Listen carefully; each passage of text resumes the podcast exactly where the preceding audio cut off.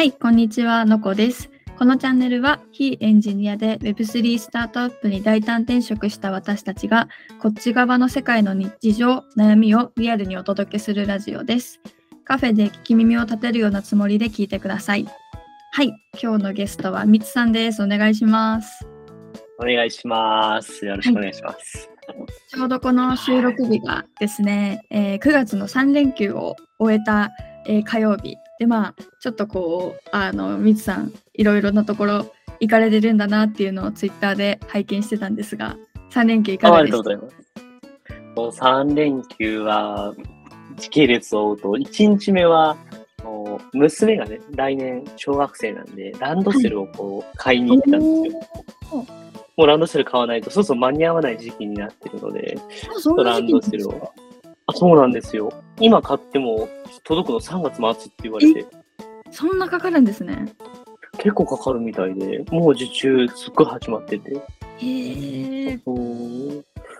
急いで買いに行ってたのと、で、日曜日は、まあ、自分奈良に住んでるので、まあ、なかなか子供ができてから外出できてなかったので、うんうん。三重県の、あれ、鳥羽水族館ってとこがあるんですけど、はい鳥羽までだいたい2時間半ぐらいかかるんですけど、はい。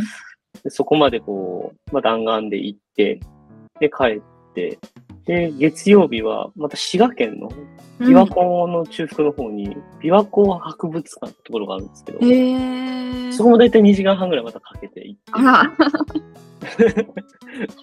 合計500キロぐらい、の3連休で走ってて、かなりアクティブな3連休でしたね。だいぶアクティブで、もう昨日死んだように寝てしまって、記憶飛んでて昨日。えーそうなりますよね。で、朝起きたら口にヘルペスできました。無理無理がたたってしまった。そう無理だったって。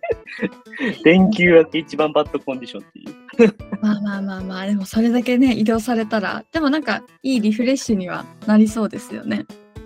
そうですね。なんか、うんまあ、娘はすごい喜んでくれてたので、あーうん、すごい良かったでねす。何よりでした、本当。はい。はい。ではですね今日のテーマ、えー人生のターニングポイントっていうところをえっ、とうん西さんにお伺いしていきたいなと思っております。はい。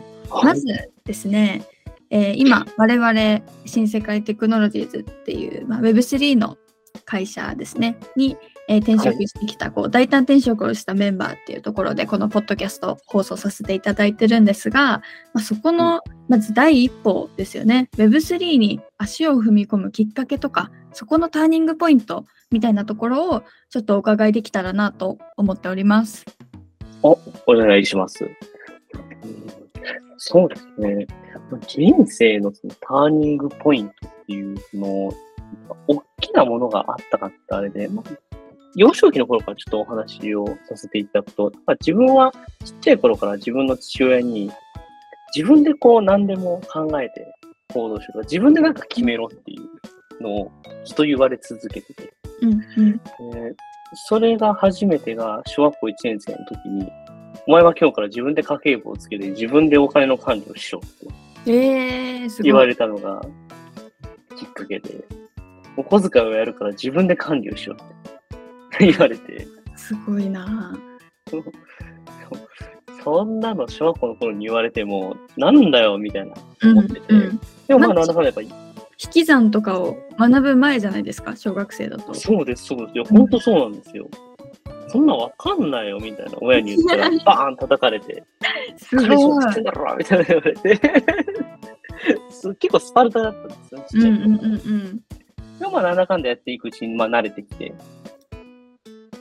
で、結構大きなターニングス、自分で考えるとか自分で決断したきっかけっていうのが、もううん高校にあるかなとは思ってて。はい。うんえっと、その昔からその決めて決めて、決めろ決めろって自分で言われてたんで、高校、自分行きたい高校があったんですよ。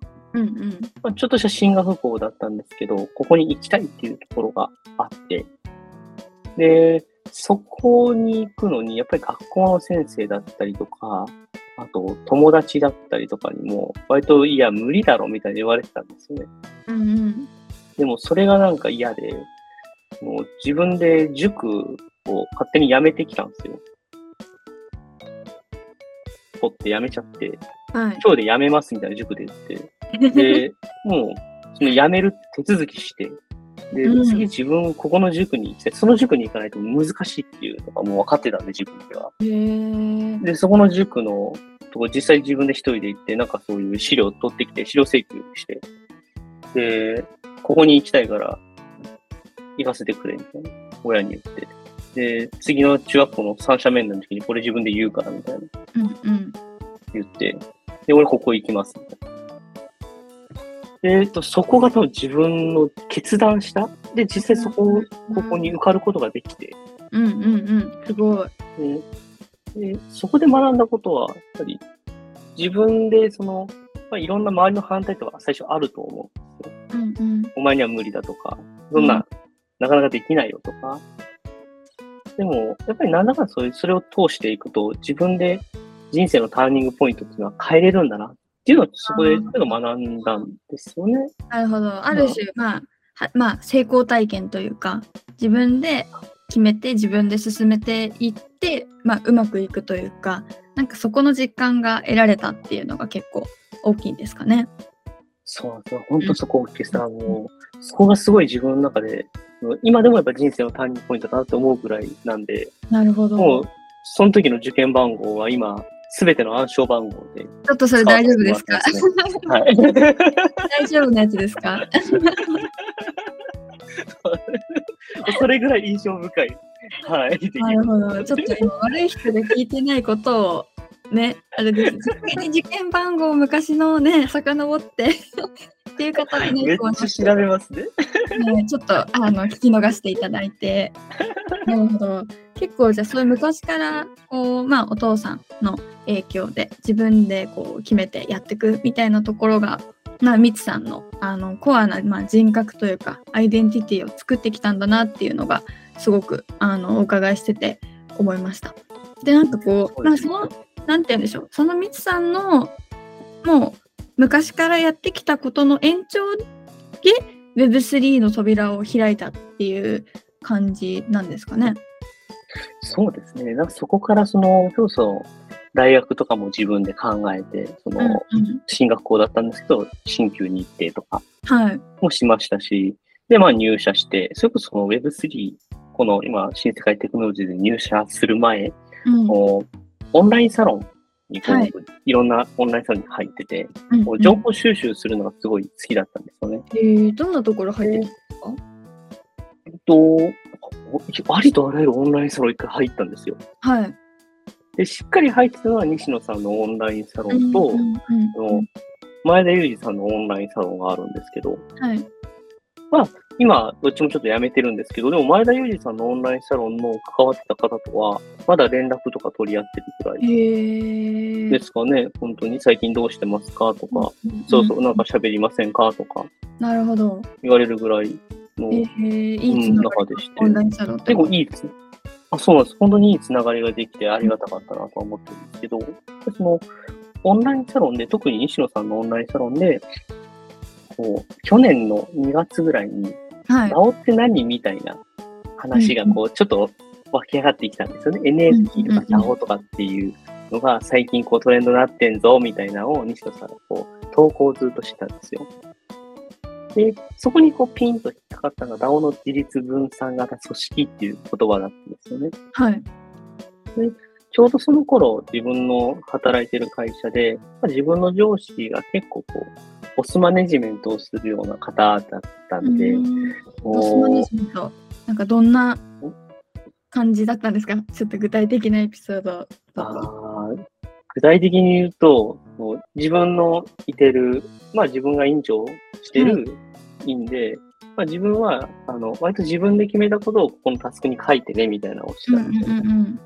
で、自分が見て、あ、これできる、できないとかって言って、うんあの、判断をしたんですよね。うんでも、まあそこの方は、基本的には全部お前が決めろ、みたいな。うん。でみっさんが決めろってことですか？そうです、そうです。全部決めて、で、ちゃうことをやったらもうすべて怒れみたいな、もうこうぐっと上から言うんだみたいな。でもかなりこうトップダウンな組織というか、あ、そうです、そうです、そうです。なるほど。ちょっとそう上からの圧力みたいなのを感じるところがあったんですね。あ、そうです、そうです。うんうんうんだから、その方は確かにそのぐっと、ね、全部やるんで、で、全部自分でするんで、確かに成績はすごい上がるんですけど、うんでも、やっぱりみんなビビったりとか、あと、うつ病とかめっちゃ出たんですよ。鍼灸ほんとで。離職、あ、そう、離職する人がめっちゃ増えて、あららら。でこれは、それで、そこで僕ちょっとこう、バチバチになってしまったというか、僕はそのやり方はなかなかできません。うんうでん。自主的に決めたりとか、自分で考える。多分そこも、多分自分の昔からの多分経験談とかあったりすると思うんですけど、自分で考えて自分で何かやらないと変わっていかないと思うんで、僕はこのやり方をしたいです。うんたら、うんお前のやり方には、ちょっと俺は考えはあって、賛同できないって言われて。うん。で、その方結構直近の方だったんで、ちょっといろいろと大変なことになっちゃったんですけど、なるほど。自分もなかなか、うん、会社居づらい立場になっちゃったりとか、なるほど、なるほど。まあ、なんかお伺いしてると、こう、まあ、ミツさん自身はこう自分で考えて決めていくみたいなところをずっとこれまで実践してきた中で、まあ、ちょっとそういうトップダウンな、あのー気質のある職場にいたからこそ、よりそうそこからのこう自立分散型組織っていう、まあ、いわゆる DAO のあのーまあ、ワードにすごくこう惹かれたっていう感じなんですかね。あ、そうです。多分その言葉にすごい惹かれたんだ。その、その当初は多分言葉で興味を持ったっていう。なるほど。そこからじゃあ結構、あのー西野さんのオンラインサロンとか始め NFT だったり DAO の、まあ、情報収集っていうところを始めていったっていう感じなんですか？そうです、そうです。ん。で実際に NFT を買ってみたりして、はい。で、ある程度こう NFT の形とかも、あ、これが NFT なんだとか、うんうん。これが DAO なんだっていうのは、ある程度ちょっとずつ理解はしてきてたんですけど、はい。でもこれは実際、あ上に入ってみないとわかんないなみたいなうんうん。思った時期があって、それがちょうど5月ぐらいだったんですけど、はい。